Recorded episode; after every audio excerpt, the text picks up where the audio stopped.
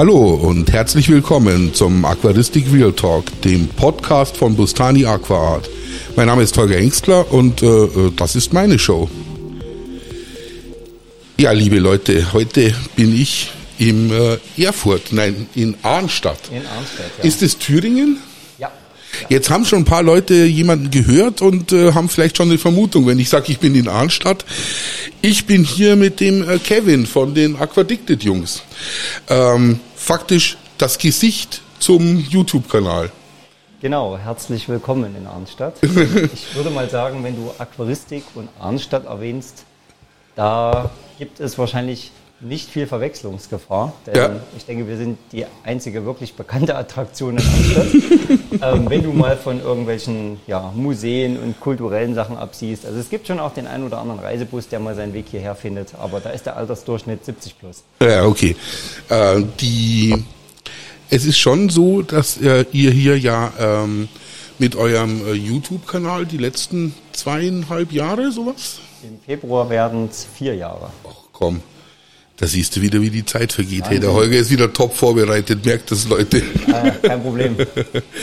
ähm, ihr habt vor fast vier Jahren angefangen. Ähm, wie kam es dazu? Also wie, wie kamt ihr überhaupt auf den Trichter mit dem YouTube? Weil es ist, aber man muss ja sagen, es ist sehr erfolgreich. Also ihr habt jetzt wie viel Subscriber? Knapp 67.000. Also wenn es 67.000. wahrscheinlich 67, ja. Aha, siehst du. Und äh, das sind von den von den aktuellen YouTubern äh, mehr wie Martins Fische, weiß ich jetzt auf jeden Fall definitiv, wobei das ein ganz anderes äh, äh, Fokus ist. Sein. Also äh, Zoobox und Aquaona sind vorne dabei mit Ja. knapp 120. Aquaona und Zoobox 112, wenn ich mich Ja. nicht irre. Und wir jetzt mit knapp 67. Super. Also äh, Gratulation erstmal. Vielen Jetzt Dank. erzähl doch mal, wie kam es denn dazu?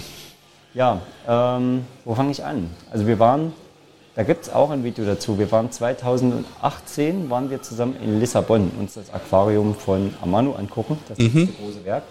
Und wir haben im Prinzip für uns, just for fun, so einen Reiseblog gemacht, der nie dazu bestimmt war, irgendwann öffentlich zu gehen. Und das war im Prinzip unser erstes Video. Das war auch nicht geplant. Wir hatten da weder einen Kanalnamen noch irgendein Konzept. Wir haben einfach nur gefilmt, wie wir zwei da chaotisch dahin reisen und uns das angucken. Und das war im Mai 2018. Und dann ging es aber auch Und schon beeindruckend, gell? Also, das also das war Aquarium krass. ist schon, War krass, also- da wird man demütig davor, gell? Absolut. Ich habe ja auch gesagt, als wir da drin standen, so jetzt, jetzt können wir sterben. So, jetzt haben wir Mhm. unser Lebensziel erreicht. Und ja, Spaß. Auf jeden Fall war es ganz cool. Und Hast du Amano mal live gesehen auf Äh, der Interzoo ja, oder so? Mehrmals, mehrmals. Also Interzoo 2004, Mhm. 98, da war ich mit 14 Jahren das erste Mal auf Okay. der Interzoo. Dann 2012 in Hannover und irgendwann glaube ich nochmal. Mhm. Also mehrmals. Wobei es schon ein bisschen desillusionierend war, gerade am Schluss, also am Anfang noch, noch, noch weniger, aber gerade am Schluss, wo er eigentlich nur noch mit dem Laserpointer äh, rumgezeigt hat und eigentlich überhaupt nichts mehr selber gemacht hat, sondern nur noch seine 10, 15 demütigen Lakaien da um sich rum hatte und eigentlich nur noch mit dem Laserpointer rumgezeigt hat, äh, wo was hin soll und am Ende war das Aquarium fertig. Never Meet Your Heroes heißt das ja immer. Ja. Also ich war, wie gesagt, 98 das erste Mal auf der Interzoo und da habe ich die noch gar nicht gekannt. Da sind nur so ein paar ähm, Japanerinnen rumgelaufen und haben das Aquajournal verteilt. Und das war mein erster Kontakt dazu. Und dann ging dieser Hype los. Und mh, ja, die Japaner haben ja dann so einen, ich sag mal, einen, einen sehr ausgeprägten Ehrenkodex. Und das ist ja bei denen auch alles sehr, sehr mit Disziplin und Ja, ähm, Respekt verbunden. Aber ich Respekt ist schon- Amalo war schon ein sehr, sehr anstrengender Mensch, mit dem ich wahrscheinlich nicht gerne hätte zusammenarbeiten wollen. Das, äh, also ich glaube für jeden Europäer wäre das schwierig gewesen. ja, also sein, sein Lebenswerk will ich da gar nicht in Abrede stellen. Das ist alles top, also Ehre, wem Ehre gebührt. Ähm, nur, wie du schon sagst, das war zum Schluss dann schon, ja, er hat, es, er hat sein, seine Position schon sehr raushängen lassen. Mhm. Und ähm, das muss man auch, Klar, er hat Nee, nee, natürlich das auch ähm, jede Menge geleistet. das auf jeden Fall, das auf jeden Fall. Genau, es also- geht jetzt auch so weiter. Ne? Die Firma gibt es noch und es funktioniert. Das Wobei ich natürlich mit dem, mit dem IAPLC und so, äh, äh, da so ein bisschen am Hadern bin, natürlich. Äh, aber das ist also anders. Kommen wir vielleicht hab, nachher nochmal drauf. Hab, äh, das will ich jetzt noch ganz kurz erwähnen, bevor ich es vergesse. Ich habe 2012 mit den Logomännern, die damals noch ADA vertrieben haben, mal darüber gesprochen, weil dann diese abgespaceden Layouts begonnen haben. Mhm. Und die haben auch gesagt, dass diese klassische Jury in Japan sich da auch, da scheiden sich die Geister. Denn der Japaner würde nie irgendwas kleben oder irgendein verrücktes Diorama bauen. Und natürlich ranken heute nur solche Becken ganz weit oben. Das ist eben einfach die Zeit, die da passiert ist. Aber wenn du dir die Top Top-Gewinner äh, oder Top-Platzierungen von 2002, 3, 4, 5 anschaust und das mit heute vergleichst, das wirkt primitiv, aber das ist eigentlich Naturaquarium. Das, was es heute gibt, ist ja sehr artificial, möchte ich mal sagen. Vor allen Dingen, also jetzt sind wir beim Thema, dann bleiben wir kurz dabei. Ja. Ähm, Aquatic Plants Layout Ja. Contest Ja. und nicht Hardscape Only Layout äh, Contest. Ja. Also ich habe halt leider die Tendenz in meinen Becken, in meinen auch in meinen Wettbewerbsbecken, ich habe zu viel Pflanzen. Ich schneide zwar wie verrückt, aber immer noch nicht krass genug. Also ich habe immer noch zu viele verschiedene Pflanzen und die verschiedenen Pflanzen, die ich habe, lasse ich zu sehr wachsen. Also ich halte sie zu wenig künstlich im Zaum. Und das wird mir jedes Jahr, also jetzt ist das dritte Jahr hintereinander, wird mir das jedes Jahr äh, zum Verhängnis, weil ich stopf da in mein erstes IAPLC-Beck, habe ich 95 Kilo Steine in einer 90p hineingebastelt, Ja. von denen man am Schluss des Tages nichts gesehen hat. Und zwar nichts. Ja, ähm, das ist, wenn du die, die Bilder vergleichst von Amano Anfang der 90er Jahre, da sahen seine Becken so aus. Das war dieses Wilde. Das wirkte noch nicht so geordnet. Ja. Das, was du heute siehst beim Contest, ist sehr, sehr künstlich. Also das Moos auf einen Millimeter runtergeschnitten, Genau. weißt, äh, Ja. dann halt schön alles bemoost, aber wirklich auf einen Millimeter, dann hast du vielleicht drei Moossorten in dem Becken und wenn du Glück hast, noch irgend so Stängelpflanze im Hintergrund, im Notfall nicht. sehr minimalistisch. Ja. Und für mich war eine sehr große Enttäuschung, äh, Rayo Watanabe, schaust du sicherlich auch immer mal, ne? ähm, als er bei dem Stephen Chong zu Hause war Ja. und das Becken gezeigt hat. Da muss ich sagen, das war für mich so eine, das war wirklich eine Enttäuschung, weil das Becken sah wirklich schlecht aus. Es war in keinem guten Zustand, das war veralkt, die Pflanzen sahen nicht gut aus. Und dann hat man eben mal gesehen, wie viel Realität eigentlich dann gezeigt wird in diesen Bildern. Das ist nur eine Momentaufnahme und in dieser Momentaufnahme ich meine, guck dir einen, eine Werbung für ein Auto an. Da fährst du da alleine auf, deiner, auf deinem Küstenhighway und keiner ist unterwegs und in der Realität stehst du im Stau Ja, und ja. bist genauso genervt wie alle anderen. So ist Und, es. und, und willst dein Fenster nicht aufmachen, weil du nämlich kein Cabriolet hast. Ganz genau. Ganz genau. Die Realität sieht anders aus. Ja. Ich denke, das ist auch ein, ein Problem, was ich so habe mit dieser, ähm, ich nenne es immer Show- und Schein-Instagram-Welt, Hm. dass das viele Leute eigentlich mehr unter Druck setzt und sich schlecht fühlen lässt, weil sie diese Ergebnisse nicht hinkriegen. Und vieles von diesen Ergebnissen ist nun mal nicht echt. Ich meine, guck doch mal, was du allein mit Beleuchtung faken kannst. Ja, also selbst Stephen Chong hat ja in so einem Interview äh, gesagt, dass er bei seinem ersten IAPLC, zweiter Platz glaube ich war er damals, äh, Fische geklont hat. Dass er zugegeben hat, dass er den, den Schwarm äh, äh, hier gefotoshoppt hat. Ja, und das ist einfach, das ist nicht der richtige Weg. Nee, denke ich. Ähm, soll ich dir deine eingangs gestellte Frage eigentlich nochmal beantworten, wie wir zu... zu wir kommen auf jeden Fall, Genau. wie, äh, du, äh, Genau. also zurück zur Eingangsfrage. ja. ja, wir waren auf dieser Reise und haben uns das angeschaut und es ist dann zeitgleich ging das los mit dieser Easy und YouTube Zoobox Geschichte. Das war ja so 2018 im Mai. Ähm, George Farmer war auch auf der Interzoo, ich war auch auf der Interzoo. Lustig, damals hat uns, ja, die 2018, habe ich jetzt gesagt 15, 18? Nee, 18. 18, genau.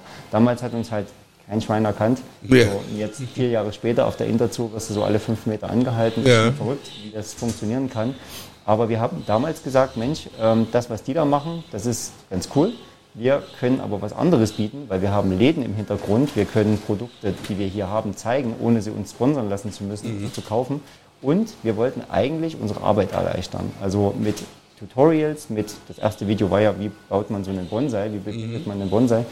Das war eigentlich die eigentliche Intention. Wir wollten Videos machen, in denen wir im Prinzip Verkaufsgespräche führen für jeden jederzeit abrufbar. So Vorstellungsgespräche auch über Produkte, aber Ja, auch genau. tatsächlich über Pflanzen, Fische, was Ganz brauchen genau. die Pflanzen, was brauchen die Fische. Wie ist ein Aquarium einzufahren? Wie geht das? Was musst du bei Nitrit beachten? Pflanzendüngung und so weiter. Das waren ja unsere ersten Videos. Mhm. Ja, ja.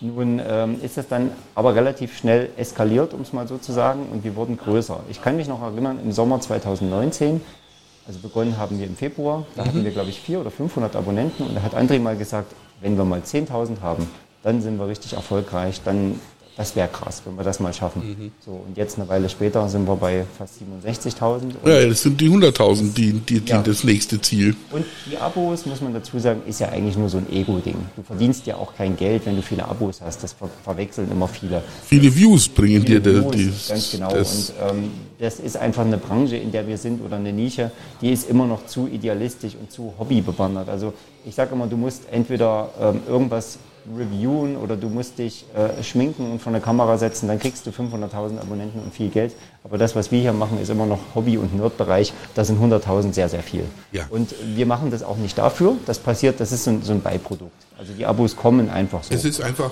gewachsen. Es ist organisch äh, äh, gewachsen, der, Genau, der, der genau. YouTube-Kanal. Genau. Und was, was man auch sagen muss, wir haben eine sehr, sehr gute Community. Also wenn man sich die Kommentare durchliest, die bei uns stehen, das ist alles sehr niveauvoll und wir haben eine sehr treue Zuschauerschaft. Also viele von denen gucken wirklich jedes Video, auch wenn es gar nicht das Thema ist. Mhm. Ja, ja. Klar, siehst du einen Unterschied. Wenn du was Reißerisches machst, dann hast du eben 50.000 Klicks. Wenn du erklärst, was ein Trockenfutter ist, was für uns eigentlich viel, viel wichtiger ist, wo wir immer sagen, das müssten die Leute eigentlich hören, das gucken sich dann 10.000 an. Ja, ja. Ähm, ja das ist, ist Es ist, so- es ist so.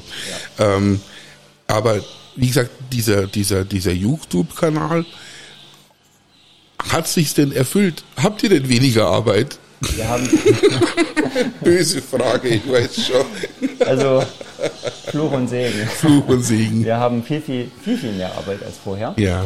Und ich nutze das heute wirklich gern. Deswegen, ich, ich dränge André eigentlich meistens immer dahin, dass wir auch wieder diese zweckmäßigen Videos machen, weil ich ja nun den ganzen Tag im Laden stehe und immer wieder mit den Fragen konfrontiert bin. Und natürlich verlinke ich dann auch im, also ich kann nicht verlinken im Geschäft, aber ich mache dann mein Handy auf und sage, hier, guck mal, über diesen QR-Code kommst du auf den Kanal. Schau mal in die Playlist Algen, schau mal in die Playlist Wasserwerte, schau mal in die Playlist Profi-Tipps. Also das hilft mir schon.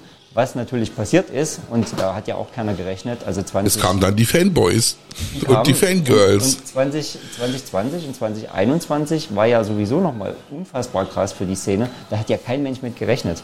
Und ja, die kommen, die kommen jeden Tag und wir haben eine, eine Karte hier hängen, eine Deutschlandkarte, die ist schon recht voll, würde ich mal meinen. Und die hängt erst anderthalb Jahre. Ja, und ich ja, habe mich ja auch schon äh, vor, einem, vor, einem, vor einem Jahr äh, äh, verewigt. Ja. Und ähm, ja, wenn sich's halt ergibt, wie gesagt, dieses, dieser YouTube-Fame ähm, hilft einem natürlich einerseits äh, seinen Job zu machen und äh, äh, das unterstützt. Andererseits natürlich, wenn du halt dann die Fanboys und die Fangirls hier hast, die jetzt äh, eigentlich nur wegen äh, äh, kann ich mal kurz ein Selfie mit dem äh, Kevin und mit dem mit dem André machen, äh, dann ist es natürlich eher mehr Arbeit äh, wie wie wie weniger. Das kommt vor, das muss ich dazu sagen. Das kommt vor, äh, wobei ich sagen muss, dass eigentlich die also Hauptdemografie, die hierher kommt, wirklich Leute sind. Ich weiß ja, was ich immer so höre im Alltag, die dann sagen, dank eurer Videos weiß ich jetzt, wie mein Aquarium funktioniert, was ich falsch gemacht habe. Also die Mission ist schon erfüllt und es kommen ja auch wirklich viele Leute, die dann sagen, jetzt bin ich einmal hier und jetzt nehme ich mir hier Pflanzen mit oder Mhm. wir haben so ein paar Favorite-Produkte, die kriegst du halt nicht in jedem Laden und wir haben ja auch damals im Prinzip den Masterline bekannt gemacht Ja. und das sind so die Sachen, die dann auch die weitgereisten Leute immer wieder mitnehmen. Also Und weißt du, was ich verwende für meine Pflanzenbecken? wenn du das jetzt so betonst, dann wahrscheinlich Masterline. Masterline.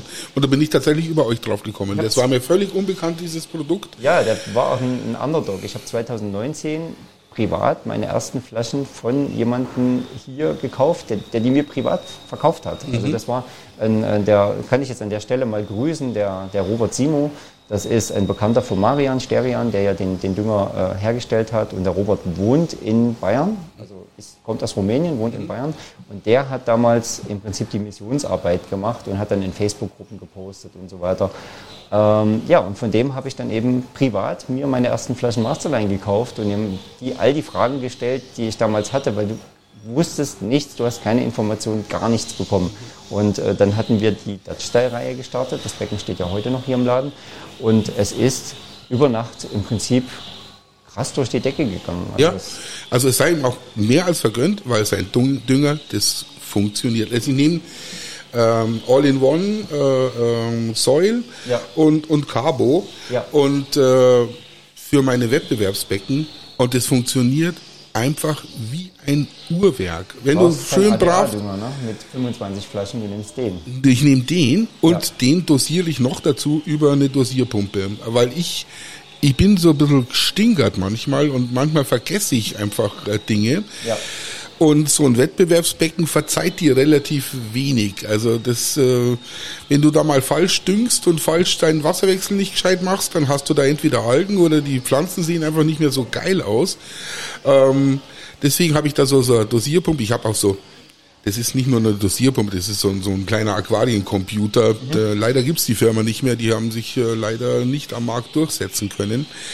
Aber ähm, der misst mir halt meinen pH-Wert, der dosiert mir mein CO2 da rein, ja, äh, der äh, nee, ähm, Intaco Controller. Das habe ich wirklich noch nie gehört. Ja, so eine kleine tschechische Firma, die dachten, äh, sie haben da gut, sie haben ein sehr gutes Produkt, hat sich aber leider aufgrund der beschränkten Marketing- und äh, äh, Ausdehnungsmöglichkeiten, weil das privat finanziert äh, von zwei so Leuten in der Garage im Prinzip mit, mit, mit dem 3D-Drucker hergestellt wird. Das waren ja auch die Anfänger vom Masterline, lustigerweise. Und da hatte halt Marian mehr Glück. Ja, das, das ist wirklich Glückssache. Das gehört auch dazu. Denn das ist oft so, dass Produkte von Enthusiasten, da steckt selten ein guter Geschäftssinn dahinter. Das hast mhm. du einfach, ich bin ja auch so. Ich bin kein guter Mensch für die Selbstständigkeit. Ich bin ein Idealist, der das Hobby ordentlich betreiben will. Und deswegen ähm, ist es wahrscheinlich auch nachvollziehbar, dass man, also einfach in jeder Branche einfach gute Connections und Leute braucht, die einen helfen, erfolgreich zu werden. Ja, ja. Es gibt und, einfach den guten Buchhalter und der ist ein schlechter Geschäftemacher und andersrum. Ne? Und es kommt halt dann so wie bei der Zoobox äh, äh, zu, zu so einer relativ göttlichen Verbindung, dass ein sehr, sehr guter Geschäftsmann sich mit einem sehr, sehr guten Enthusiasten, äh, die sich den schnappt, wohlweislich, ja. und äh, dann noch äh, das Glück hat, mit so einem YouTuber zusammenzustoßen und plötzlich äh, ist aus dem Franchiser eine Zoobox geworden. Das ist erstaunlich, wie schnell das gehen kann und ich war ja auch schon zweimal da mittlerweile. André war schon häufiger dort, mhm. ich war zweimal da. Die Sache mit Easy hat natürlich damals den Durchbruch gebracht. Ja. Und das waren einfach, das waren gute Fügungen, sage ich mal, und eine gute Intuition. Und dann kam hinterher nach dem Easy noch das Corona, was ja. eh so zwei goldene Jahre jetzt für die Aquaristik ja. waren. Also das muss ich halt auch sagen. Äh, dieser, also als ich in die Aquaristik eingestiegen bin, also so richtig eingestiegen bin, so mit 20, 25 rum. Mhm. Ähm, da war das so ein Altherren-Hobby.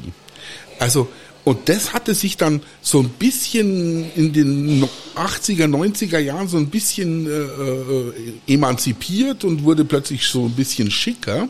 Ja. Und dann kam aber wieder so in den 2000er, 2010er Jahren, da wurde das wieder so in diesen, dieser, mit diesem Altherrengeruch äh, verbunden. Ich bin seit 99 im Zoohandel und aber im Hobby auch schon länger. Mhm. Und ich habe die 90er Jahre im Hobby schon aktiv erlebt, die 2000er auch. Und was ich immer auch meinen Kollegen, die jetzt so neu in der Branche sind, sagen muss, äh, vielen, die jetzt einsteigen, fehlt ein bisschen der Demut. Denn ich habe auch Jahre erlebt, die einfach nicht geil liefen und mhm. wo wir einfach auch Zeiten hinter uns hatten, da war es, wie du schon gesagt hast, man hatte halt das Bedenken, so die alte Aquaristik-Generation, wenn die irgendwann ausstirbt, das rückt keiner nach. Ja, und, und, und vor allem, es, es gab auch keine Innovationen. Also nein, nein. es ist es stand so auf dem Stand so der, der, der späten 80er, sage ich jetzt mal. Also auch was die Technik, nichts gegen einen E-Heimfilter aus den 80ern, der läuft heute bestimmt noch. Ja. Aber äh, so diese Innovation dann mit dem Weißglas und mal so geile LED-Lampen drüber. Osten, ja. Und dann kam plötzlich äh, Ding. Und jetzt mit Corona hat ein Haufen junge Leute ins, ins Hobby gespürt, was wirklich eine gute Sache ist. Ich hoffe nur, dass es nachhaltig ist. Eine Sache würde ich jetzt da noch erwähnen, weil du hattest gerade die 2000er angesprochen. Eine Revolution, wenn man es mal so sagen kann, auch wenn das natürlich viel industriell gehypt war, war 2008 der Nanocube von Dennerle. Ja. Das Ding kam auf den Markt Und da war ich auch das erste Mal in Hannover zur, ähm, was war das, der Art of the Planted Aquarium Contest. Ja. Mhm. Da habe ich damals mehrere Jahre teilgenommen. Also gibt es auch noch Bilder im Internet. 2008, 9, 10, 11 und 12, glaube ich, mhm. war ich dort. Und das hat der damals der Harald Sossner veranstaltet. War eine coole Geschichte und habe ich jetzt gelesen, soll ab nächstes Jahr auch in Dortmund stattfinden. Genau, auf der Aqua Expo. Ich bin gespannt, vielleicht ist das nochmal was für mich, wobei ich keine Livescaping mag. Ich habe dann lieber das fertige Ergebnis und bringe es mit. Äh, da scheiden sich die Geister, ja. ich weiß. Aber das war 2008 eine kleine Innovation oder eine große Innovation. Ähm, Auch der Garnelenhype, der dann der gleich, genau. gleich, anschließend kam ja dieser Garnelenhype. Frau Pummel, die waren ja damals in Sulawesi. Bitter. Äh, Genau, Bitter in. Japan. Genau, genau. Das war ja damals, der war ja noch der Chefredakteur von der, von der Aquaristik-Zeitung. Genau. Und da ging das los. Äh, dann Aquanet TV 2008 und 2009. Ja. Also da, das war schon ein kleiner Hype. Natürlich alles viel primitiver, als wenn man es heute sieht. Der Roland damals auch mit seinem Laden in Köln. Ähm, erstes Aquascaping to go, äh, was ich bis heute nicht verstanden habe, dass diese kleinen Cubes, die er in seinem Laden da ja. gescaped hatte, die du im Prinzip dir in den Kofferraum gepackt hättest ja. und du hast ein eingefahrenes Top Aquascape zu Hause gehabt, hat nicht funktioniert. Denke, da war der, da war der Robert äh, zu ja. der, der, Roland äh, seiner Zeit voraus. Das definitiv und das wissen ja auch viele nicht, die jetzt nachrücken. Ich habe das letztens auch hier mit meinem Kollegen gehabt. Die Influencer von heute, was da so Rang und Namen hat, ähm, Petfluencer, gell? Petfluencer, genau. Das kennt man. Aber viele junge Leute wissen eben nicht, wer ein Chris Lukhaup ist oder ein Oliver Knott. Und das waren nun mal damals. Und sie wissen leider äh, nicht, äh, wer der Dr. Försch ist. Ja. Weil der Dr. Försch ist nämlich mein Lehrer gewesen. Das ist, der hat mich mit 14 das erste Mal in seinen Aquarienkeller äh, mitgenommen und äh, hat da mich in die Jugendgruppe vom Aquarienverein äh, verfrachtet und äh, es hat eigentlich dafür gesorgt, dass ich mich heute hauptsächlich mit Notobranchius äh, äh, beschäftige und jetzt den, auf 20 Afrika-Reisen schon war. Hat er den, den Kampffisch selbst bestimmt oder war das zu seinen Ehren? Zu seinen Ehren. Zu seinen Ehren. Zu seinen Ehren. Ja. Der Dr. Fesch hat, glaube ich, gar keine so richtigen Beschreibungen gemacht. Er hat, glaube ich, mal aus Versehen so einen Südamerikaner beschrieben, aber nur deshalb, weil er den irgendwie halt in, in der Aquaristik, äh, in der DATS, glaube ich, äh, vorgestellt hat. Ja.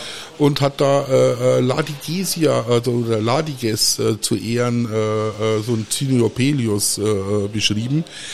Aber es sind ja natürlich ein Haufen Fische nach dem Dr. Försch benannt. Und äh, es ist so schade, dass der Mann so ein bisschen in Vergessenheit geraten ist, weil er einfach vor der, der richtigen Internetblase, bevor das Internet populär wurde, gestorben ist. Er hat viel veröffentlicht in der DATS und in so Zeitschriften, aber er hat irgendwie diesen, diesen Übergang in, in das Internetzeitalter eben nicht mehr mitgemacht. Und deswegen habe ich jetzt in meinem, meinem Podcast natürlich auch viele so Blast from the Past Folgen, wo ich über den Dr. Försch und auch seinen, seinen Keller und, und seine, ähm, seine Dinge berichte, weil es mir ein Anliegen ist, äh, dass äh, der Mann, der mir alles beigebracht hat, ich züchte heute noch meine Notobranchius, so wie es der Dr. Försch mir für fast 40 Jahren äh, erzählt hat. Aber Touch a Running System. Ne? Nee, das hat halt damals gut funktioniert und äh, warum sollte ich was ändern dran? Du bist ja in deinen 50ern? Ja. Ich bin jetzt Ende 30, also André und ich, wir sind gleich alt. Ähm, ich würde, ich, ich sage das immer so, wir sind so die, die letzte analoge Generation, die das so noch miterlebt hat. Also mhm. die, die, wir nennen das immer so scherzhaft die Generation WRGB oder ähm, ja. ja, das ist halt das, was jetzt nachrückt. Aber wenn du die 90er Jahre oder dann auch die Literatur, also wir sind ja 83er Baujahr, Aquaristik ist für mich, also von Kindesbein an hatte ich das, ähm, immer verbunden mit der Oldschool-Literatur. Du hattest dann halt Sterber, Axel Roth, dann äh, Hans Frey. Das waren so die Bücher, was wir so hatten. Und ähm, ja, das hat lange gedauert, bis jetzt so wirkliche Innovationen reingekommen sind. Aber das war normale Aquaristik. Und viele Leute, stelle ich heute immer wieder fest, die sind natürlich auch gehypt durch das Internet und wollen dann den dritten Schritt vom ersten gehen. Ein Aquascape ist meiner Meinung nach kein guter Einstieg ins Hobby. Also das klassische Gesellschaftsbecken, und das ist ja auch die Klientel, die ich hier hauptsächlich anspreche. Also man mhm. könnte jetzt im Internet denken, es wäre anders, aber so ist es nicht. Wir haben 90 Prozent Standardkundschaft mit Standard-Aquarien, Standardproblemen und Standardfragen. Und ganz ehrlich, das ist auch der Punkt oder der Bereich, wo ich uns sehe. Diese ganzen Nerd-Sachen, die wir da auch manchmal auf unserem YouTube-Kanal machen, das ist eigentlich mehr so um um uns halt zu befriedigen in dem Hobby, um natürlich auch ein bisschen Kompetenz zu zeigen. Und Deine Pflanzenaquaristik ist natürlich, äh, äh, das ist es ist eine Sucht, also das, das muss man jetzt ganz offen und ehrlich sagen. Ich bin ja auch so ein Jäger und Sammler. Und bis vor, ich sag drei Jahren, haben mich Pflanzen im Aquarium null interessiert, weil ich war ja nur reiner Fänger und Züchter von, von Notobranchius. Ist oft so. Und dann kam halt äh, das Corona und dann habe ich gesagt, was machst du jetzt? Jetzt kannst du nicht mehr nach Afrika fahren, ja. jetzt hockst du daheim. Ja. Dann habe ich die Frau, die, die, die Sonja angeschaut, habe gesagt, du, du Sonja, irgendwas müssen wir jetzt machen den Winter über, weil ich, ich drehe sonst durch. Ja. Und dann habe ich gesagt, wollen wir nicht uns so, so, so, so ein geiles Aquascape, wollen wir nicht gleich bei dem Wettbewerb teilnehmen? Ja, und du hast dann schon den zehnten Schritt vom, vom, vom ersten gemacht, genau. aber du hast ja die ersten Schritte schon hinter dir. Du bist ja jetzt kein Newbie. Genau, also ich, ich, ich hatte natürlich auch schon vorher jahrzehntelang irgendwie die Gesellschaftsbecken als, als, als ja. Kind und als Jugendlicher. Ja. Und, äh, und meine alten, das muss ich auch offen äh, zugeben, meine alten Aquarienanlage im Keller von meinen Eltern, mhm. Der trauere ich heute noch nach weil da standen mal äh, knappe 100 Becken im, ja. im Hobbyraum äh, von meinen Eltern äh, und äh, mit direktem Wasseranschluss in die Waschküche nebendran und, und lauter Kanistern, wo das Wasser aufbereitet wurde. Wie man damals halt angefangen hat. Ja, und äh, da, da traue ich heute noch, weil ich hatte natürlich zwischendrin auch mal ein paar Jahre, wo ich fast nichts oder äh, faktisch nichts getan habe. Äh, klar muss sich auch mal um die Mädels kümmern, muss sich auch mal um, um seine berufliche Entwicklung kümmern. Die Aquaristik, also ich sage immer einmal Aquarianer, immer Aquarianer. Die Aquaristik lässt dich nie los, aber es gibt natürlich Phasen im Leben, wo du andere Prioritäten ja, hast. Genau. Die Leidenschaft, wenn du wirklich richtig angefixt bist, die lässt dich nicht los. Nee.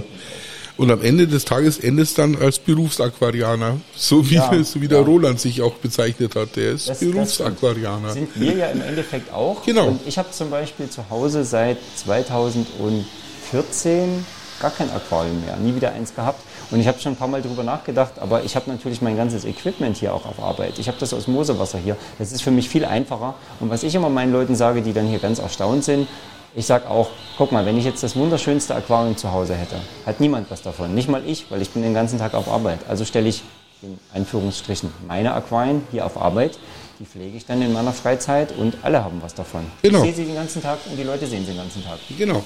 Und so ein Hollandbecken, das, ja, wenn du in dieser, in dieser äh, Szene unterwegs bist, also auch bei Facebook schaust, bei Instagram schaust, mhm. die meisten Leute, die eine High-End-Aquaristik machen, machen das für sich zu Hause in ihrem stillen Kämmerlein und niemand sieht's. Und das wollte ich halt ändern, denn ganz ehrlich, wie viele gute Zooläden siehst du denn, wo gepflegte Aquarien stehen? Jetzt ohne die Mitbewerber da irgendwie zu bächen, aber machen wir uns nichts vor, das ist nun mal die Ausnahme. Machen wir uns nichts vor, äh, es gibt eine Handvoll. Ja. Äh, es, gibt tatsächlich eine Handvoll. Der Rest äh, hat es einfach nicht nötig oder hat es nicht drauf, in Anführungsstrichen. Äh, wie gesagt, Arbeiten ich ja nicht nur Enthusiasten in den Zooläden, ne? Nee, nee, also gerade wenn ich mir jetzt auch die Baumärkte und ähnliches anschaue, ähm, ist auch eine Sache der Bezahlung. Also man im Einzelhandel äh, ist einfach nach wie vor, äh, dass die Bezahlung äh, hier einfach nicht dem entspricht, was die Leute eigentlich leisten müssen und leisten könnten. Und ich sage immer, das ist der underratedste Job, den man sich vorstellen kann, weil du hast diesen Ausbildungsberuf nicht. Also ich habe Kaufmann im Einzelhandel gelernt. Genau. jetzt unter uns, also wenn ich nicht hier arbeiten würde in der Branche, ich hätte gar keinen Bock auf Einzelhandel, weil mich ja, das Thema gar nicht interessiert. Genau. Ich habe das eigentlich nur gemacht, weil ich dem Hobby dadurch näher sein kann. Und äh, eigentlich ist das gar nicht meine, meine, meine Priorität, war das ja nie gewesen, im Handel zu arbeiten. Das war eben der Weg, den ich für mich gegangen bin, um das alles miteinander zu verbinden. Hat sich halt so ergeben. Es hat sich so ergeben und ich habe eigentlich doch ganz gute, sage ich mal, soziale Kompetenzen, mit denen das gut funktioniert.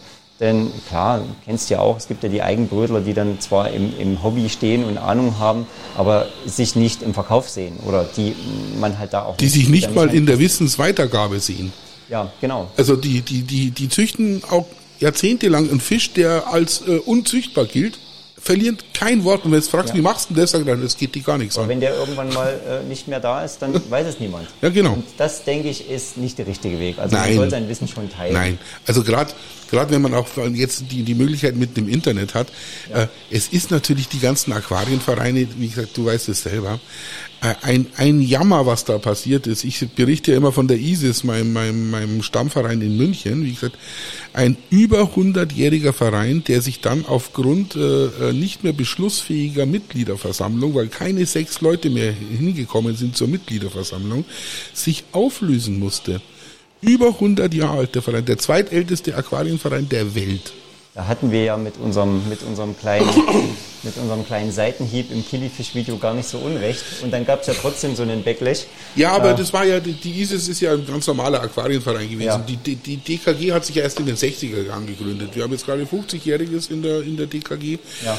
Und klar, äh, es ist auch in der DKG äh, das Durchaltern äh, der, der, der, der Aquarienfreunde da vorhanden. Aber es kommen tatsächlich äh, immer wieder mal ein paar äh, äh, neue dazu. Äh, der Roland spielt da eine nicht unerhebliche Rolle äh, in diesem, dass da junge Leute dazukommen, weil er sagt halt auch immer wieder in seinen Videos, ja. hier ist mal so ein Leuchtaugenfisch, hier ist mal so ein, so ein Aphysemion, hier ist mal äh, was, das habe ich in Kamerun schon gefangen. Eine Frage. Und da kommen die Leute auch drauf. Man kann sich nämlich echt so sag mal so ein 60er Becken äh, äh, als Artenbecken für, für Kilifische, da hast du das bunteste, was das Süßwasser zu bieten hat. Absolut. absolut. Und äh, die vermehren sich im besten Fall auch noch äh, in dem Becken und da hast du noch Spaß an, an Jungfischen. Das Schöne ist, er kann ja seine Message da über den Zoobox-Kanal einfach rausbringen und die haben Reichweite. Ja. Da da natürlich viele junge Zuschauer sind. Hast, hast ähm, du mir jetzt gerade gesagt, ich hätte so wenig Reichweite? War das gerade so, so ein kleiner Seitenhieb auf meine Reichweite. Ja, damit habe ich jetzt eigentlich, damit habe ich jetzt eigentlich die ganze Aquaristik-Nerd-Szene gemeint, die dann meistens nur unter sich ist. Ja, ja, klar. Ja so. Und wenn du natürlich dieses Thema in, in die jungen Leute bringen willst, dann musst du das halt auch mal über solche Kanäle machen. Klar. Oder eben Instagram oder ja. Facebook. Jetzt haben wir ja unseren neuen Podcast. Äh, Hast du ja schon mitbekommen? Gehört, ja. Nummerich und Hengstler. Habe ich gehört, ja. Einmal im Monat wollen wir es machen. Bis jetzt kommt er ganz gut. Er ist 48 Stunden jetzt auf dem Markt und ja. äh, hat jetzt schon äh, äh, mehr äh, Klicks wie jedes durchschnittliche Postcard von mir. Also fast doppelt so viel Klicks, äh. Views und äh, wie jeder normale Podcast, den ich bis jetzt veröffentlicht habe. Die Leute, die jetzt nicht so im Podcast-Game sind, Du lädst die Sachen ja auch auf deinem YouTube-Kanal vor. Genau, Bustani Aquaart. Bustani. Wo kommt das Wort her? Busra, das ist eine schöne Frage. Bustani ist ein Suaheli-Wort und heißt Garten. Ah, okay. Also Wassergartenkunst. Also ja. Aquascaping. Ah, okay. Wassergartenkunst. Das, das Mimbon, ich habe den Roland auch mal gefragt, heißt glaube ich auch nur kleiner Fisch oder sowas, ne? Oder ja. Fisch. Genau. So. Ja. Das heißt kleiner Fisch, genau. Ja. Und äh, das Bustani ist aber auch so ein Suaheli-Wort, das geht einem so leicht über die, die Lippen. Das ist so ein Wohlfühlwort irgendwie, das ohne dass man das wirklich weiß, was es bedeutet. Ja. Aber das ist da tatsächlich so, so ein Mundschmeichler, dieses mhm. Bustani. Ja. Und äh, da, da wir natürlich dem, dem Suaheli und dem Afrika sehr verbunden sind, und äh, hat sich das angeboten, weil mit Glaswasserkunst und Wassergartenkunst und Gartenwasserkunst und Glasgarten, das war ja alles schon besetzt. Und am besten machst du nichts, was mit Aqua beginnt. Davon gibt es auch schon so viele. Genau. Und äh, so, jetzt äh, bist du hier äh, in Arnstadt. Wie lange hast, bist du jetzt schon hier in dem Laden? Lange, lange. Also dazu muss ich sagen, das ist ja ein Geschäft, was schon lange besteht. Also war ein Familienunternehmen, mhm. gegründet 1990 okay. von meinem ehemaligen Chef, dem Marco Schneider, in Stadt Ilm. Das ist ungefähr 15 Kilometer weg. Da war es noch kein Franchiser, nein, oder? Nein, nein, nein. Das war so ein eigenständiger Zooparadies hieß der Laden. Ah, okay. Zooparadies mhm. Schneider hieß der Laden. Und dann ist der umgezogen hier nach, also nicht umgezogen, der hatte noch ein zweites Geschäft gemacht. Das war, glaube ich, 94 oder so in Arnstadt in so einer ganz kleinen Bude im Keller. Das kenne ich auch noch, da bin ich mit dem Opa immer hingegangen mhm. und habe äh, meinen ehemaligen Chef damals schon mit Fragen genervt. Und der, ich habe das noch ganz lebhaft in Erinnerung. Ich weiß noch, wie dieser Laden aussah. So eine ganz kleine zugestellte Bude, wie das früher war. Und der ist dann wiederum 1996 umgezogen in eine größere Filiale. Das waren damals 350 Quadratmeter, auch hier in Arnstadt. Das ist von hier aus vielleicht 500 Meter weit weg. Mhm. Und ich war am Tag der Neueröffnung, äh, 96 im November oder Dezember, war ich dort sogar im Laden und habe eingekauft, bin ich mit meinem Fahrrad hingefahren und das war groß. Und ein Jahr drauf habe ich dann mein Schülerpraktikum da gemacht. Da war ich 13, denke ich. Das war 97, genau. Und irgendwie kam das so, das war ganz lustig. Ich hatte damals noch einen, einen Kollegen aus heutiger Sicht, der kommt jetzt noch manchmal zu mir einkaufen. Der hatte die Aquaristikabteilung, die war noch sehr viel kleiner, hat die geführt. Und ich habe dann immer, also zum, zum Widerwillen meiner Eltern, meine gesamte Freizeit irgendwie immer in diesem Laden verbracht. Und irgendwann hat er dann mal zu mir gesagt, willst du dir mal 20 Mark verdienen? Oder nee, 10 Mark. Und dann habe ich gesagt, wieso? Und dann hat er gesagt, komm, willst du dir 20 Mark verdienen? Und ich gesagt, ja, was, was ist denn? Machst du mal die Pflanzenanlage sauber? Ich habe da heute keine Lust zu. Das war an einem Samstag. Da habe ich dann an dem Samstag einfach die Pflanzenanlage sauber gemacht, weil mir das ja irre viel Spaß gemacht hat. Mhm.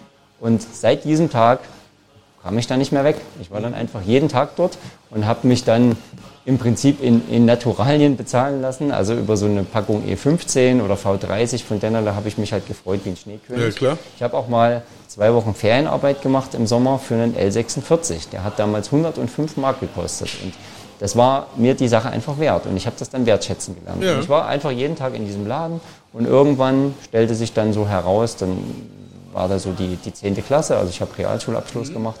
Und dann irgendwann hieß es ja, du machst doch hier sowieso deine Ausbildung, oder? Also kam dann von deren Seite. Also fast schon natürlich, ja, oder? Genau. also ich also habe mich auch in meinem ganzen Leben nie beworben oder jemals einen Lebenslauf irgendwas geschrieben. Nö, war das hat sich einfach so ergeben. Das hat sich so ergeben, ja. genau. Und dann war ich halt da und habe dann meine Ausbildung gemacht. Das habe ich mir auch komplett anders vorgestellt. Ich dachte so, wenn die Schule vorbei ist, dann musst du nicht mehr in die Schule. Und dann gab es eine Berufsschule. Der Part hat mir auch nie Spaß gemacht, wie ich jetzt eingangs schon gesagt habe. Ja. Also Handel, gar nicht mein Ding. Ich bin ein Idealist und habe eigentlich gar keinen Bock auf Buchführung. Und jetzt kommt aber, jetzt kommt aber natürlich noch zusätzlich der Faktor, gerade im Zoofachhandel äh, und gerade in der Aquaristik. Ich sage jetzt mal, Katzen, Hunde, alles schön und gut, aber äh, ich glaube, das schaffst du dir relativ äh, schnell äh, drauf. Es geht da um eine äh, Art aus einer Gattung äh, und äh, die Bedürfnisse ähneln sich äh, doch äh, sehr unter den einzelnen Individuen. Und dann bist du mit der Aquaristik plötzlich konfrontiert und dann hast du da plötzlich 250 Arten, die jetzt mal hier äh, für den Handel äh, relevant sind, mit 250 äh, unterschiedlichen Haltungsbedingungen und mit 250 verschiedenen Ansprüchen, was die Fütterung betrifft. Ich habe das Wissen aber und gefressen. Das musst du, ja. Ich habe das wirklich gefressen. Und ich kann mich noch erinnern, mein damals bester Schulfreund, der hat mich, der hat mich auf dem Heimweg von der Schule immer äh, die lateinischen Namen von den Pflanzen abgefragt, weil ich damals mhm. einen Katalog, so einen bunten Farbkatalog mitgenommen hatte. Das hieß damals die Firma Van Waveren. Das waren Holländer, von denen hatten wir Pflanzen, die gibt es schon ewig nicht mehr. Und ähm, ich habe dann immer diesen Katalog mitgenommen und er hat mich dann die lateinischen Namen abgefragt. Und meine Eltern, ich weiß auch, wir hatten damals so drüber gesprochen, die haben auch gesagt, was willst du denn in den Zooladen? Mach doch eine vernünftige, solide Lehre, wie es halt so war. Ne? Mach doch Elektriker oder keine Ahnung was. Und ich habe irgendwie nie das Gefühl gehabt, dass ich irgendwas Vernünftiges also das wäre überhaupt nicht in Frage Leben. gekommen. Nein, nein, Ach. nein. Ich wollte in meinem ganzen Leben nie vernünftige Sachen machen, sondern ich war ein Idealist schon eh und je. Und ja, heute schaut, schaut meine, meine Mutter zumindest jede Woche die YouTube-Videos und äh, ist ganz stolz drauf, was draus geworden ist. Siehst du? Und äh, äh, muss natürlich auch sagen, das mit den Pflanzen, das hat mich jetzt, jetzt ich muss sagen, leider echt auch gepackt. Also das ist, mich hat's wirklich 30, 35 Jahre lang einen Scheißdreck interessiert und heute denke ich darüber nach, habe ich gesagt, ach damals in Äthiopien dann in diesem einen Bach da, da hast du also eine Pflanze rausgezogen, warst noch recht genervt, äh, dass sie in deinem Netz äh, ist und äh, du deine Fische nicht fies und dass du diese Pflanze da aus jetzt dem Netz entfernen musst. Und jetzt hätte ich sie gerne. Weißt jetzt, jetzt denke ich mir, jetzt suche ich schon immer so alte Bilder raus, wo so, so Wasserpflanzen. Äh, zu identifizieren, ne? Ja, und schickst der Christel Kasselmann immer, ja. sagt, du Christel, was ist denn das? Was habe ich denn da damals, keine Ahnung, 2008 äh, im, im, im Kongo für eine Pflanze rausgezogen? So geht's mir immer, wenn ich die Videos von dem Thomas Minesi sehe, ähm, der Kongo äh, Nature, mhm. der dann die, die Videos macht von Klarwasserflüssen oder eben Anubias-Beständen in Afrika. Und ich denke mir immer, haben wollen, haben wollen, ja, haben wollen. Genau. Und äh, ja, oft ist es so, dass das gerät in Vergessenheit. Es gibt auch ein Video vom Cory, da ist er auf der, ich glaube, Peru-Reise und steht da äh, brusttief im Wasser und im, im, Hintergrund unter Wasser steht ein Riesenbestand Tonina fluviatilis. Und ich mhm. denke mir, geil, da steht die Pflanze in der Natur und jetzt siehst du sie zum ersten Mal im Biotop, die du im Aquarium pflegst. Ja, ähm, ja so ist das oft. Du hast auch gesagt, äh, das hast du gestern, wir haben uns gestern schon mal kurz unterhalten, hast du gestern so schön gesagt, hast gesagt, und Wildfänge von Pflanzen ist halt nochmal was Besonderes, weil so ein Fisch kann man immer wieder mal als Wildfang bekommen. Und sei es nur als Beifang, irgendwann ist jeder. Fisch irgendwann mal. Aber Pflanzen, da hast du völlig recht. Ja. Gerade mit den mit den In-vitro-Töpfchen äh, äh, sind es ja alles nur Klone äh, Ja, äh, von, ja. von von irgendwelchen Pflanzen, die irgendwann mal kamen. Neben das uns richtige in- Wildfänge, nee, gibt's nicht. Gibt's eigentlich nicht. Neben uns in dem Aquarium stehen ja Anubias. Ja. Die sind im Februar dieses Jahres noch in Kamerun wild gewachsen. Genau. Und der Und Roland, Die, die hat, der hat die mir mitgebracht. Ja. Ich habe ihn vorher ähm, angeschrieben. Ich sage, wenn du wieder dort bist, bitte, bitte, bitte bring mir Anubias mit. Und er hat mir dann von dort auch Fotos da per WhatsApp geschickt und gesagt, hier, guck mal deine Anubias, ich habe sie schon. Und da habe ich mich gefreut wie ein Schneekönig. ja, weil es ist tatsächlich was völlig außer, außergewöhnlich. Ja, genau das. Und äh, ich weiß nicht, ob du das wusstest. Das stand damals auch mal in der Zeitung, da war der Friedrich Bitter noch Redakteur. Ähm, in Japan gab es mal einen Trend, da haben die Amazonas-Pflanzen, also diverse Echinodoren, mit äh, Fundortkoordinaten verkauft. Das waren dann Wildfangpflanzen, wenn man es so nennt. Und da stand dann die genaue Koordinate, wo diese Pflanze ausgegraben wurde, für absurde Preise, 300 Euro oder sowas um, umgekehrt, also wenn du das umrechnest. Und äh, das sind halt, die Japaner geben halt unfassbar viel Geld Ja. aus für ihr Hobby. Du weißt, dass der Friedrich heute der Redakteur von der Amazonas ist? Äh, das ist an mir vorbeigegangen. Weiß ich, weiß ich nicht. Ist das, ist das jetzt so? Ist so, ja. Nicht Seit mehr ein der paar Hans, Jahren. Hans-Georg? Nee, Ah, Okay. äh, vor vier, fünf Jahren ist der Staffelstab äh, an den Friedrich ich übergegangen. habe die Zeitung ewig schon nicht mehr auf dem Schirm gehabt. Ähm, weil sie nur noch über den Verlag direkt zu beziehen ist. Keine, keine äh, äh, äh, Möglichkeit, die im Handel einfach mal so eine, eine Ausgabe sich zu nehmen. Früher haben wir die immer, also meine, meine Mutter hat mir die immer in Erfurt in den Bahnhofskiosk Ja, genau. gekauft. Und ich fand die immer cool, weil ich bin da auch so ein, so ein, so ein Opfer der schönen Bilder und die war nun mal die ästhetischste Zeitung. Es ist Aber tatsächlich, äh, tatsächlich äh, mit äh, eine der aufwendigsten Layouts, äh, die heute sind. Sie übertreiben es manchmal ein bisschen mit den Farben, muss Ja. man auch äh, äh, offen zugeben. Aber ich mag die Zeit zu Serien. Natürlich bin ich auch äh, äh, Autor für diese Zeitschrift, äh, nicht nur einmal, sondern im Moment erscheint gerade ein Sechsteiler von mir über Mhm. meine Afrika-Reise von, von, von Kapstadt zum Kilimanjaro, die Ja. wir 2018 gemacht haben, meine Frau und ich. über wie viele Jahre zieht sich dann dieser Bericht? So oft kommt die ja nicht raus. Also tatsächlich ein komplettes Jahr. Also, Okay, okay. also sechs Ausgaben äh, wird dann ein Jahr, nachdem der erste Teil erschienen ist, wird dann der letzte erscheinen. André kauft die immer. Ich muss, glaube ich, auch mal wieder reinschauen. Ich muss ja zu meiner Schande gestehen, ich bin so zeitlich eingespannt durch den Job. Ich habe kaum Zeit, selbst Aquaristik YouTube zu schauen oder in die Zeitungen zu gucken. Das ist, äh, das ist dann der Hobbybereich, der darunter leidet. Das Mhm. stimmt schon. Ich habe eigentlich gedacht, der Friedrich hat sich jetzt nur noch in seine Gewächshäuser zurückgezogen und züchtet Metakas Metakas, und genau. Garnelen, aber ja, das Nee. wusste ich nicht. Das ist an mir vorbeigegangen. Tatsächlich ist es so, ist ein sehr guter Freund von mir, der, der. Es gibt auch auf meinem Podcast ein äh, Interview mit ihm. Ach ja, dann schaue ich mir das oder höre mir das mal an. Ja. Ich habe dem, dem André, der war ja auch so, so letztes Jahr ganz schön im Medaka-Hype oder vor zwei Jahren, Mhm. habe ich auch gesagt, Mensch, den, den müssen wir mal besuchen. In Niedersachsen irgendwo wohnt Ja, der. genau, relativ Ja, weit nördlich. genau, dann können wir dem mal einen Besuch So. abstatten. Ja, ja. Also der, der, der ist auch da äh, bestimmt äh, offen für, für jegliche Schandtat. Ja. Hat er seinen kleinen Laden, also noch zusätzlich zu dem, zu dem Bitter Exotics, gibt es das noch? Äh, ja, aber es, äh, Get, die Get Shrimp äh, ist nach wie vor die Ah, okay. äh, Adresse. Ja. Ding. Und ich sage jetzt nochmal, ich muss jetzt hier ein bisschen Werbung für den Friedrich machen. Ja. Der Friedrich hat einen Hype erkannt, der jetzt im Zuge der Energiekrise, äh, du siehst gerade, wie ich meine äh, die Ja, ja. Anführungsstriche mache, Ja, ja. ähm, der hat schon vor ein paar Jahren angefangen, sich tatsächlich auf so Zimmertemperaturfische zu spezialisieren. Viel aus China, viel aus äh, Indien, äh, Danios, Medaka, Ja. äh, sowas. Und äh, da war er wieder seiner Zeit voraus, der Friedrich, weil jetzt äh, kriegen ja diese Fische gerade wieder einen rechten Hype, weil sie sagen immer, was gibt's denn für Fische, die ich bei 16 Grad äh, im, im Winter bei mir im Wohnzimmer stehen habe und die nach was ausschauen? Er hat mir damals 2012 in Hannover gesagt, dass die ganzen Nachzuchten der Rainbow Shiner wohl auf Importe von ihm zurückgehen. Also Ja. Das hat er mir mal, hat er mir mal erzählt. Und äh, Nordamerika ist ja auch relativ interessant. Also es gibt ja von den Shinern dann diese Darter, diese Springwasser. Diese Darter. Unfassbar viel krasses Zeug, was hier kein Schwein kennt. Kennt kein Schwein. Die Amis finden das natürlich alles super schick. Es gibt natürlich auch einen Haufen Kilifische in, äh, Ja. in den Vereinigten Staaten. Oder noch gibt's es. Auch vom farbigsten. Gell. Kriegst aber alles nicht mehr raus und ist alles höchstgradig geschützt. Und Ja. äh, die Amis haben es auch geschafft, so ich glaube fünf, sechs Arten schon auszurotten. Ich war 2007 in Florida gewesen.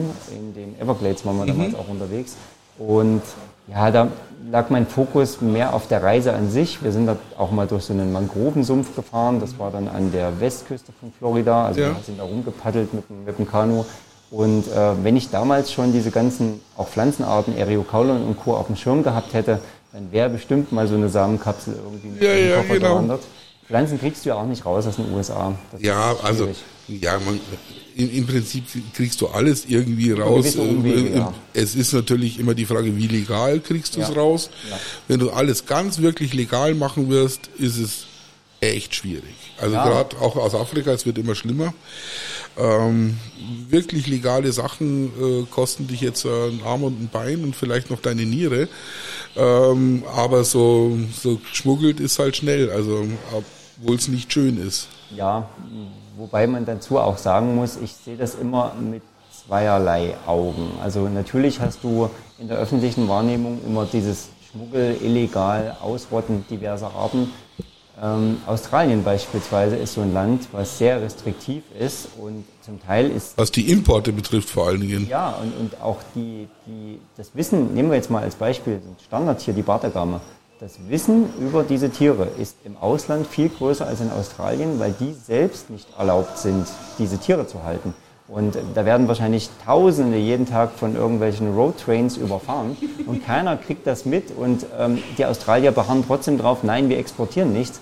Das ist in gewisser Hinsicht nachvollziehbar, aber wenn man es pauschalisiert, wie bei so vielen Sachen, einfach dumm. Ja. Denn ähm, das ist diese zwei, drei, vier, fünf Importe oder Exporte, die gefährden weder die Art noch ähm, schaden die.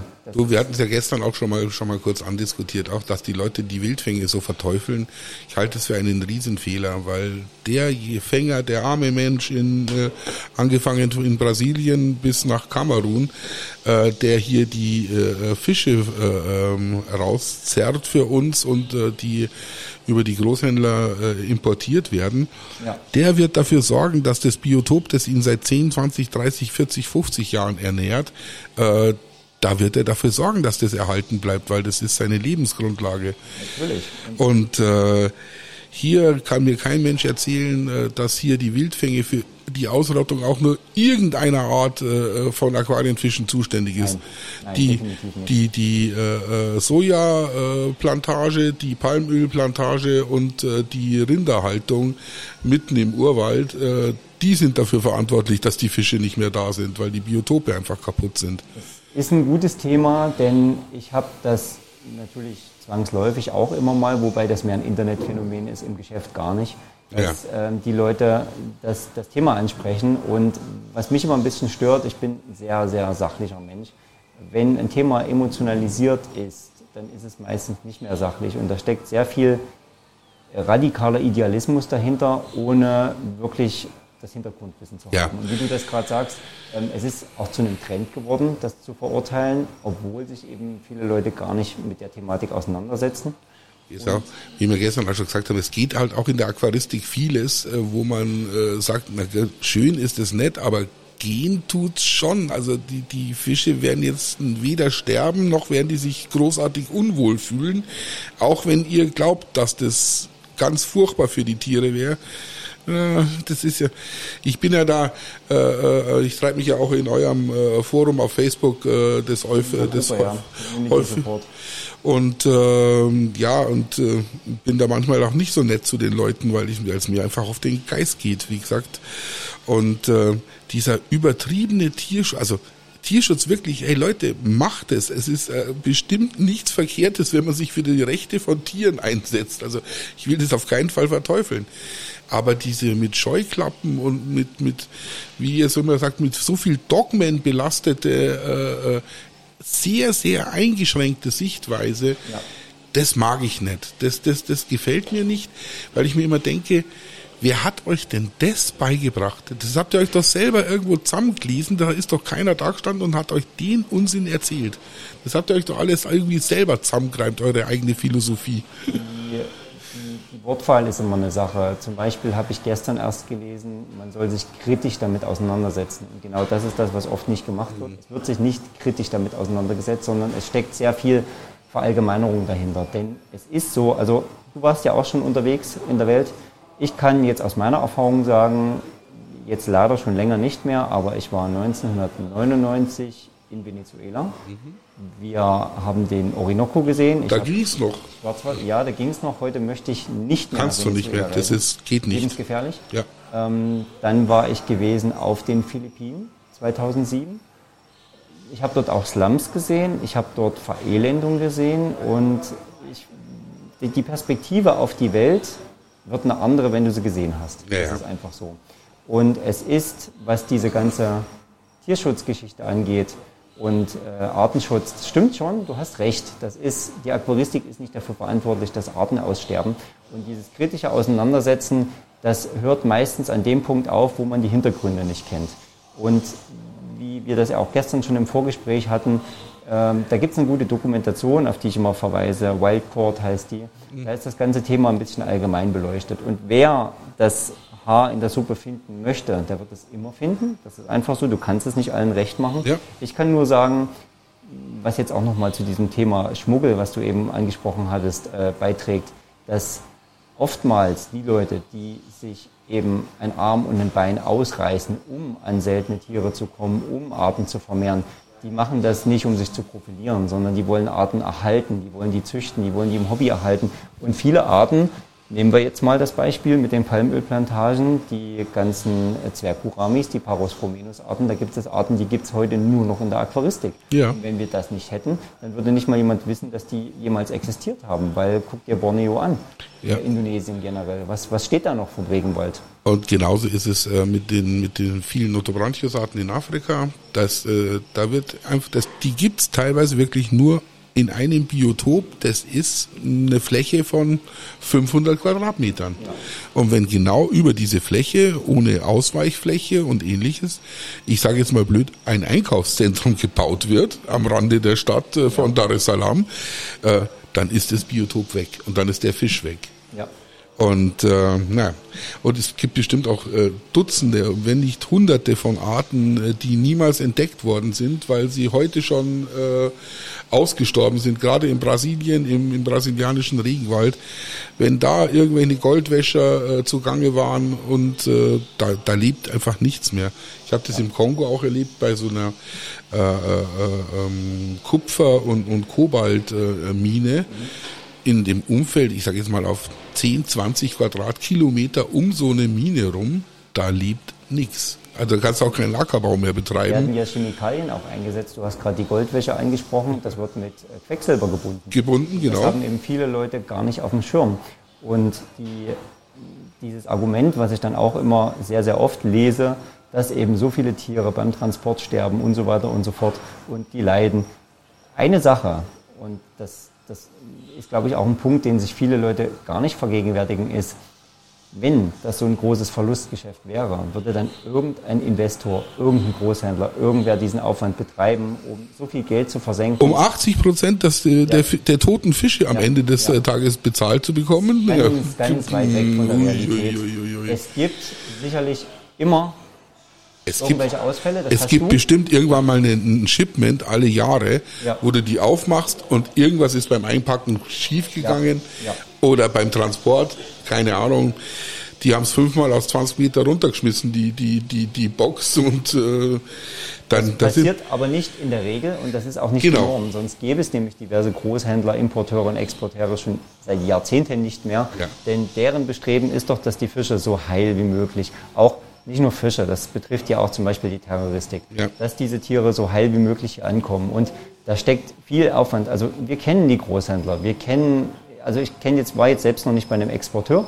Ähm, durch die Kontakte kriegt man aber natürlich Informationen, die setzen alles daran, dass es den Fischen gut geht, dass die vernünftig transportiert werden. Im so Endeffekt kriegen sie auch nur dann ihre Kohle. Ja, natürlich. Das macht er einmal, dass der ein komplettes Shipment mit 25 Boxen äh, tot da ankommt. Genau. Das macht er genau einmal und dann war's das mit seinem Business. Ja. Das hat keiner Interesse dran, die Fische zu töten, Leute. Das müsst ihr euch alle mal vergegenwärtigen. Und was auch ein wichtiger Punkt ist, wir hatten es gerade schon über die ausgestorbenen Arten. Generell, die Aquaristik, diese ganze Positivlistengeschichte sehe ich auch sehr, sehr kritisch. Die Aquaristik lebt und vor allen Dingen die Hobbyisten in der Aquaristik das lebt davon, dass neue Erkenntnisse kommen. Das lebt davon, dass mal neue Arten kommen. Das lebt auch davon, dass mal in bestehende Arten neues Blut kommt. Und es ist einfach sehr, sehr wichtig, dass das regelmäßig auch mal durch Wildfänger aufgefrischt wird. Und allein sieht man ja auch in dieser Dokumentation, der rote Neon, der früher einen riesengroßen Anteil ausgemacht hat, der verlagert sich jetzt nach Asien. Das sind dann Nachzuchten und die Fänger dort haben Israel. keinen Job mehr. Israel, ja. Israel. Züchten schon immer sehr viele. Ja, ja. In einem trockenen Land, aber die haben ja diese Biosecure-Methode. Ja, und Ähm, vor allem haben sie diese, diese, dieses Grundwasser, dieses äh, Bodenwasser, gerade für Lebengebärende ideal. Ja. Äh, gute Freunde von mir, die haben da Fischfarmen.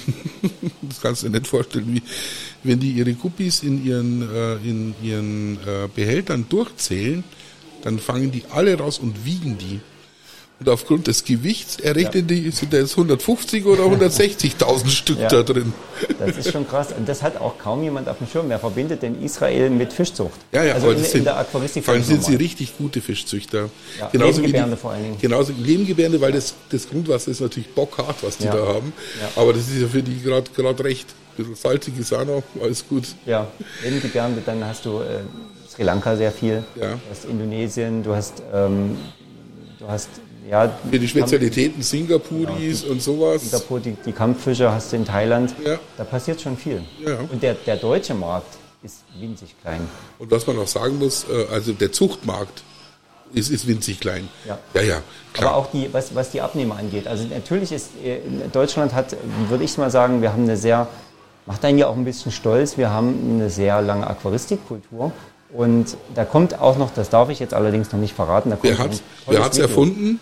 Die Deutschen. Da kommt noch ein tolles Video. Aquarien Hamburg, sage ich nur. 1890. Äh, kommt ein ganz, ganz tolles Video auf unserem Kanal, das darf ich jetzt nicht verraten.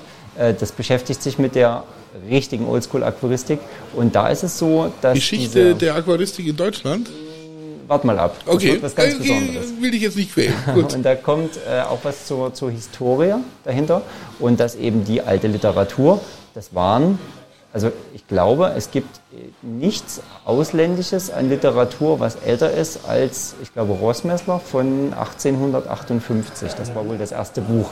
Und kann man jetzt noch nicht mit Aquaristik im heutigen Sinn vergleichen, aber das waren die Ursprünge. Ja, klar. Und der, der deutsche Markt, also wir haben große Traditionen, auch deutsche Unternehmen. Eheim beispielsweise, Serra, Petra hat das Flockenfutter erfunden. Heute, ja, guck, wo die Innovationen herkommen. Aus Asien Ja, klar. und eben nicht mehr von hier. Ja. Und was ich jetzt eigentlich damit sagen will, ist, dass gerade auch der asiatische Markt, also Elwelse zum Beispiel, Pflanzenraritäten, Japan, unfassbar krasser Markt, China, riesengroßer Markt. Riesengroßer Markt hat keiner auf dem Schirm. Ja. Aber da gibt's in der Zwischenzeit auch Leute, die sich äh, hier äh, Aderkombinationen im Meter 80 Bereich mal leisten können und die haben aber dann äh, zwei, drei Leute, die sich hier jeden Tag um das Becken kümmern. Also ich habe schon Chinesenbecken gesehen, Aquascapes, wo ich mir auch gedacht habe, hey, der hat garantiert zwei Leute, die jeden Tag fünf Stunden an diesem Aquarien rumzuppeln. Damit es so aussieht, ne? Damit es so aussieht, wie das gerade aussieht. Das ist ja wie die, wie die fleißigen Bienen in der ADA-Galerie, die dann irgendwie nur einmal im Monat oder so aufhat. Ja. Einmal die Woche, ich weiß es jetzt gar nicht. Und dann rennt da so ein siebenköpfiges Team rum und dann siehst du halt keinen dreckigen Schlauch und keine Gar Glashaare. nichts, überhaupt nichts. Nee, nee. Aber das ist eben, ja, Show und Schein. Ne? Du, jetzt haben wir fast eine Stunde geratscht und die Zeit ist vergangen wie nichts und ich habe nur die Hälfte von dem, was ich eigentlich von dir wissen wollte, Müssen wir, gefragt. glaube ich, mal eine, Fortsetzung machen. Wir machen mal einen zweiten Teil irgendwann. Ich komme eh mal wieder vorbei, äh, ich suche den Mika immer mal, Ja. der ähm, Da ist mir wir- auch recht ans, ans, ans Herz äh, gewachsen. Ihr habt viel Kontakt auch so, ne? Ja, also gerade, weil er halt auch noch so diesen Zimmerpflanzenwahnsinn, den, in den ich jetzt gerade neu eingestiegen bin, äh, auch so ein bisschen teilt. Ja. Und äh, die Aquaristik sowieso. Und äh, Er ist ja auch mal wieder so ein Hoffnungsschimmer der nachwachsenden Generation in unserer Branche. Das muss man so ist es. Sagen. Genauso sehe ich das auch. Ich möchte gerne jetzt am Ende aber auch noch mal ein kurzes Wort über was ja, verlieren, was, was glaube ich kaum jemand auf dem Schirm hat, wenn du die fünf Minuten noch hast. Aber klar, Und zwar, du hast es vorhin ganz am Anfang gesagt, äh, du hast jetzt das Aquascape aufgestellt, um ähm, da im Winter nicht durchzudrehen, weil du nicht reisen kannst. ja. Ich finde, der, ähm, ein riesengroßer Aspekt der Aquaristik ist auch, also das, das wird, da hat man kaum auf dem Schirm, die Psychologie hinter der Aquaristik, dieser, dieser Faktor, was das ausmacht. Und äh, nehmen wir jetzt mal die zwei Jahre 2020 und 2021. Ähm, ich bin da noch tiefer in, dieses, in diesen nerdigen Bereich des Hobbys eingestiegen und ich denke auch in der heutigen Zeit vor lauter Reizüberflutung, du hast ständig wirst du zugemüllt mit allen möglichen Informationen, die dir gar nichts bringen. es gibt psychologische Studien, die beweisen, dass der bloße Blick in ja. das Aquarium deinen Blutdruck senkt. Das ist schon mal ein, ein, Beweis einerseits und natürlich auch das subjektive Empfinden. Also du, du wirst, wie gesagt, jeden Tag zugemüllt von Millionen Informationen. Das entspricht ja gar nicht deiner Konstitution. Du kannst ja so viel gar nicht verarbeiten. Und ich denke, in der heutigen Zeit, gerade jetzt, ist es wichtig, dass man Geist und Hände mit was Sinnvollem beschäftigt. Ich habe seit 2017 keinen Fernseher mehr, ich schaue keinen Fernsehen, ich höre kein Radio. Dieses Hobby reicht, um mein Leben zu füllen und das funktioniert so gut, dass ich es nicht schaffe. Ich würde wahrscheinlich, wenn ich 100 Jahre alt werde, noch nicht alles wissen, was ich gern wissen möchte, weil mir die Zeit einfach fehlt. Und die Aquaristik ist ein ganz tolles Hobby, sich zu beschäftigen und auch was zu lernen, auch ja. Zusammenhänge zu verstehen. Auch tatsächlich was fürs Leben zu lernen, ja. Ja. weil die Aquaristik, die macht einen nämlich manchmal auch ganz schön demütig. Weil du denkst nämlich, du hast das alles super im Griff und du hast das alles ganz perfekt. Und dann kommt irgendeine Alge daher, die hast du dein Leben lang noch nicht gesehen. Und zwei Wochen später sieht dein Becken aus wie Scheiße. Und du hast eigentlich nichts anderes gemacht wie die letzten 20 Jahre. Und äh, das macht einen schon manchmal auch demütig. Gerade was auch das Fischezüchten betrifft. Also es gibt so ein paar Sachen, also ich bild mir ein, ich bin ein bestimmt besserer Fänger wie Züchter, aber ich bild mir ein, ich kann schon Notos züchten. Wie gesagt, ich mache das seit 40 Jahren und ja. ich, ich habe da schon eigentlich alles nachgezüchtet, was es zu züchten gilt. Ich poste ja auch viel. Und trotzdem gibt es so Arten, ja. die bringst du aus Afrika mit, die züchtest du eine, zwei Generationen und plötzlich geht's nicht mehr. Und du hast keinen blassen Schimmer, woran es liegt. Ja. Und niemand weiß es. Also ich habe, äh, wollte ich gerade sagen, auch auf unserer Facebook-Seite oder Instagram poste ich ja sehr, sehr viel am Alltag, so was hier so passiert. Mhm. Und ähm, da ist mir auch immer wichtig, den Leuten auch wirklich zu helfen. Nicht nur Show in Schein, sondern auch mal zu zeigen, guck mal, ich habe auch mal ein Problem oder ich habe auch mal eine Schwierigkeit und du lernst nicht aus. Und das mit dem, mit dem Demut, das hast du gerade gut gesagt, das stimmt. Wenn ich jetzt aus all den Jahren meines Wissens da immer versuche, die beste Essenz rauszuziehen, trotzdem läuft jedes Aquarium anders. Und ich finde, eine wichtige Sache ist auch was, was viele nicht auf dem Schirm haben. Und wir leben eben in einer Zeit, wo du dir fünf Millionen Informationen über dein Handy holen kannst. Kritisches Hinterfragen und die richtigen Fragen zu stellen. Nicht, ich habe Algen, warum? Sondern ich habe Algen im Aquarium, was könnte dafür verantwortlich sein, was kann ich besser machen, dass es nicht so ist. Ja, ja. Ich habe vielleicht ein Trickproblem, ich habe Probleme mit dem Wasserwert. Diese diese, diese Generation Instant Gratification. Ne? Du brauchst immer sofort dieser, dieses Erfolgserlebnis. Du brauchst immer und nicht Instant arbeiten wollen dafür und keinen Wasserwechsel machen wollen. Ganz genau. Ich bin ein großer Freund des Wasserwechsels. Ah, ja. Der Dr. Försch hat mir damals schon gesagt, Birschall hat er gesagt, ich gebe dir jetzt diese Fische in die Hand, ja. aber du machst jetzt jeden Tag Wasserwechsel bei denen. Weil die haben am Anfang ihres Lebens brauchen die, Wasserwechsel, Wasserwechsel, Wasserwechsel. Und die Aquascapes auch. Schau dir doch die Großen an. Dave Chow und wie sie alle heißen. Dann fragst du mal nach, was machst du die ersten drei Monate? Sagt er, ja, also ja. jeden Tag äh, 10% oder alle zwei Tage 40%. Ja. Irgendwie sowas. Und äh, du weißt es ja, wir sind ja Team PwC bei uns ja. Kanal. Wir leben das und ich habe auch, und das ist auch ein wichtiger Faktor, den ich auch den Besuchern hier im Laden immer sage, ich sage, es gibt das Internet und es gibt die Realität. Und wenn ihr hier in den Laden kommt, ihr seht meine Aquarien live. Die kann ich nicht verstecken. Ich kann YouTube privat machen und zeige nur, was ich zeigen will, wann ich das will, in dem Licht, in dem ich das zeigen will, oder ich mache. Du, mein Instagram-Account ist auch voll, voll farbiger, schöner Bilder. ja, und ähm, du kannst immer zeigen und filtern die Informationen, die du zeigen möchtest. Aber ich habe hier im Laden einfach Aquarien stehen, die der Öffentlichkeit zugänglich sind. Klar. Und ich sage immer, an ihren Taten sollt ihr sie erkennen. Und, ja, und auch messen. Und auch messen. Und jetzt geh hier in das Geschäft und schau dir an und äh, du siehst auch mal ein Aquarium, was bei mir in der Einfahrphase läuft, was halt nicht gut aussieht. Du siehst aber auch nach dreieinhalb Jahren immer noch äh, ein Dutch-Style-Aquarium, was hier steht und funktioniert. Ja. Es ist möglich, es geht nur, aber stellt euch die richtigen Fragen, versucht eure Fische und Pflanzen zu verstehen versucht einfach zu erkennen. Die zeigen euch schon Signale. Und, und versucht euch selber aus dem Tal der Ahnungslosen herauszuzerren. Ja. Weil, äh, wie gesagt, das wird euch alles nichts weiterhelfen, wenn die Leute im Internet euch das und das und das sagen. Also, es ist bestimmt eine erste Indikation, was vielleicht sein könnte, ja, aber äh, die richtige Lösung, die liegt bei euch. Das müsst ihr selber machen. Es kann niemand aus dem Internet in euer Aquarium greifen äh, und jetzt mal einen Wasserwechsel machen und jetzt mal hier äh, äh, die Fische retten, sondern das müsst ihr machen. Du, du, machst nichts falsch. Mit dem Wasserwechsel, das ist immer eine Sofortmaßnahme, mit dem machst du nichts falsch. Genau. Und Deswegen bin ich auch kein Freund des großen Wasserwertemessens.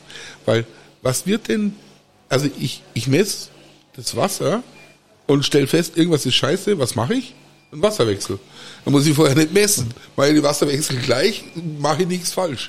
Also ein, ein Wert, den ich sehr wichtig finde, gerade im Anfangsbereich, wenn du dein Aquarium neu einrichtest, und das sind hier die Newbies, die bei uns einkaufen, da sage ich eben, bitte messt halt jeden Tag euer Nitrit. Denn das ist einfach wichtig. Aber das stimmt Weil es halt die Fische umbringt. Ganz genau. Wenn du jetzt aber zehn Jahre oder 20 Jahre in dem, in dem, in dem Game bist, du hast die Aquaristik, du hast manchmal ein Algenproblem, ähm, Habe ich jetzt mit einem, mit einem guten Bekannten letztens gesprochen, von dem wir auch das Dutch-Style-Video gefilmt haben. Der hat eben auch gesagt, er war im Urlaub und seine Tochter hat gedüngt und gefüttert. Manchmal sind es die nicht messbaren Faktoren. Du hast denselben Nitrat- und Phosphatwert, aber vielleicht steht die Pflanze ungünstig. Die ist neu eingepflanzt, die fühlt sich gerade noch nicht wohl. Du kannst nicht immer sagen, dass du alles, auch wenn wir das natürlich auch bei uns gerade in der Gruppe schon ich sag mal, der Community gut anerzogen haben, natürlich die Werte zu posten, weil es vieles einfacher macht. Aber manchmal ist es einfach das Handling. Wie gehst du mit dem Aquarium um? Dieses, dieses, was ich als, als Lesen des Aquariums, als ja, Lesen des genau. Beckens äh, bezeichne. Das ist so ein Gespür, so ein Gefühl, das kriegt man leider erst im Laufe der Zeit und im Laufe äh, der Jahre äh, hin. Aber äh, die Leute sollen einfach lernen, ihr Becken zu lesen. Ich nenne das immer mein Fingerthermometer. Ja. Steck das rein und weißt, ja, hat 24 Grad. ja, du siehst es einfach. Ja, ja. Du, kannst, du kannst an der Pflanze sehen, auch wenn ich hier durch die Aquarienanlage laufe, du siehst, wie Auch an den Fischen, das siehst ja, du, genau. das siehst du. also, die, die wenn du weißt, äh, wie die Art normalerweise sich verhält und plötzlich ist, und du kannst es gar nicht so richtig festmachen, ja. aber irgendwas stimmt nicht. Also irgendwas mhm. ist, ist, ist komisch. Das ist das, was ich mit dem Aquarium lesen meine. Famous Last Words. Äh, jetzt muss ich noch eine Minute, brauche ich noch wegen dir ja. habe ich jetzt das erste Mal ein Dutch-Style-Becken eingerichtet in meinem ganzen Leben, so ein kleines 45er. Ja.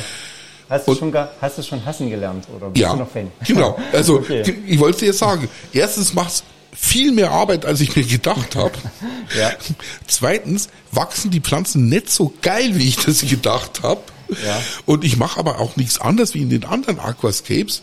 Bloß jetzt die Rotalas, also ich habe da jetzt sieben verschiedene Rotala-Arten da drin und die wachsen nicht so geil wie in den anderen Aquascapes und ich mache nichts anderes. Und ich dachte mir so, äh, der Kevin halt, das ist eine scheiß Idee.